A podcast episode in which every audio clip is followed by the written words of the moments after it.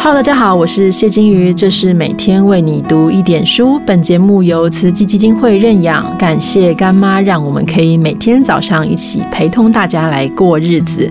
这阵子呢，大家在家里的时间比较长，可能需要工作啦，需要带小孩做家务等等。但是为了舒压，很像很多人哦，都培养了一些新的生活技能。我自己研究历史，其实历史上也有很多生活美学大师，但其中要说谁最有趣，我想当属这个《浮生六记》的作者沈复的妻子陈云。过去我们读《浮生六记》，就是那个国文课本上抓蚊子丢在蚊帐里面喷烟，呃，抓癞蛤蟆编数十驱之别院的那一段啊。其实《浮生六记》里面最有趣的是沈复跟陈云的这些记录。我常常说他堪称古代中国的 m a t h a Stewart，硬是把苦闷的生活过得像田园诗一样美。美好，所以今天我自己呢，想跟大家聊聊陈云的文青生活。陈云生于清代的江南，在四岁丧父之后呢，就凭着一双灵巧的手，以高超的女工技术养活母亲和幼弟，凭着父亲留下来的书籍自学识字，竟然还可以做出诗句哦。虽然不是太工整，但也有一些不错的警句。十三岁时呢，陈云的姑母带着儿子回到娘家。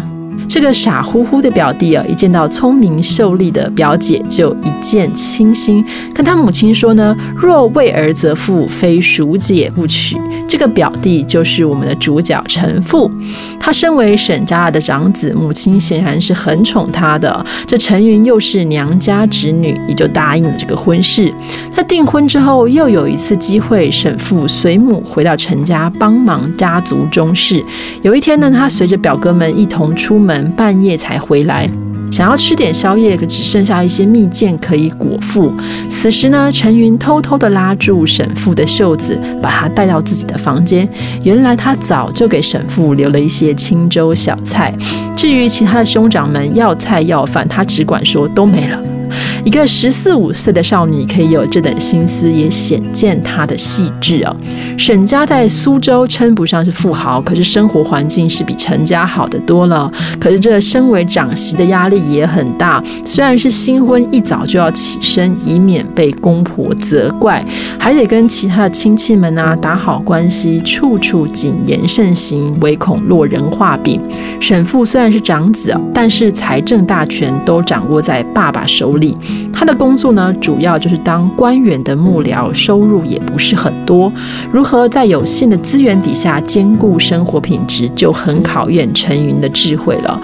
这样的生活无疑是压力很大。可是陈云却仍能过得平实高雅，实在是不容易。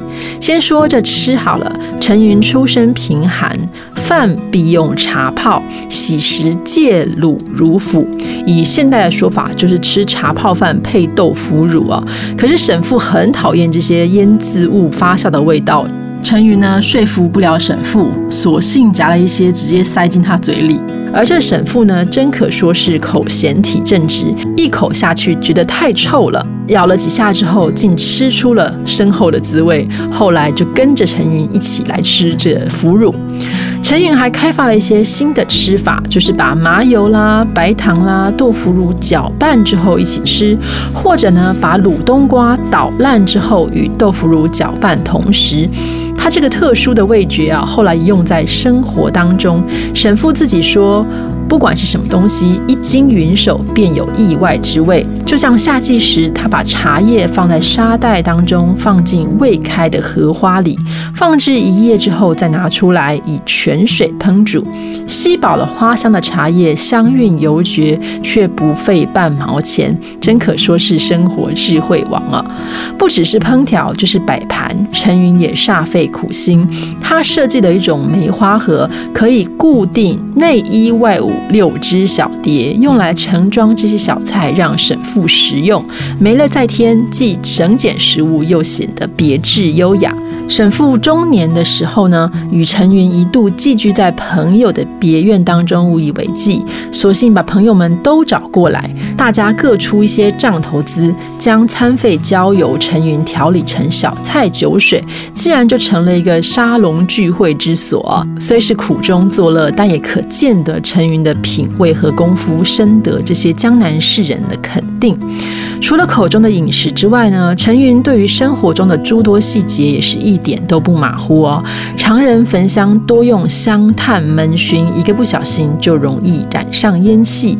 可是陈云呢，先把这些香药蒸过之后，再放在铜丝架上，离火较引。离火较远，徐徐烘烤，香气呢不至于一下子喷发出来，也不会沾染烟尘。沈父喜欢种花食草，更喜欢布置摆设，每每呢在家中到处摆弄这些石头，以显雅趣。而陈云对于美感的直觉呢，使他呢很常会发现一些特殊的石头，赶紧叫沈父捡些回家。捡完之后呢，就做这些假山盆景，然后粘起来。但是这些假山盆景呢，跟其他石头一混之后，颜色不一，粘在一起会有色差。陈云就说：“不如这样子，我们把一些比较差的捣成灰，然后补起来，就看起来颜色差不多了嘛，哈。所以不但解决了色差的问题，也是废物再利用的好例子。”陈云呢，不似一般闺阁女子，她对世界充满好奇。可惜她与公婆之间哦，有严重的相处问题，在公婆眼皮下生活，毕竟不好随意往来。有时候沈父就感叹说：“习亲思而服，苟能化女为男，相与访名山，搜圣机，遨游天下，不亦快哉！”这陈云呢，显然很乐观。他告诉沈父说：“等到我年迈的时候，就可以随意往来嘛。就算去不了远处的五岳、苏杭一带的名胜，自然也可以去了啊。就算今生不能，那来生再去好了。”沈父呢，看着这个乐观的妻子，也只能说：“不如这样，来生你做男人，换成我做女子来随从你哦。”可惜在现实的压力之下，沈父和陈云无法白头偕老。因此，每当我读。《浮生六记》的时候，总替陈云感到惋惜。他经历了人生中的许多风雨哦，但是尽可能在拮据的日常生活当中活得优雅。幽默大师林语堂曾经说，她是中国文学上最可爱的一个女人。我觉得此言不虚啊。今天的故事呢，就说到这边。如果大家有兴趣的话，可以上网去看一看《浮生六记》的原文，我自己觉得蛮有意思的。那我们明天见哦。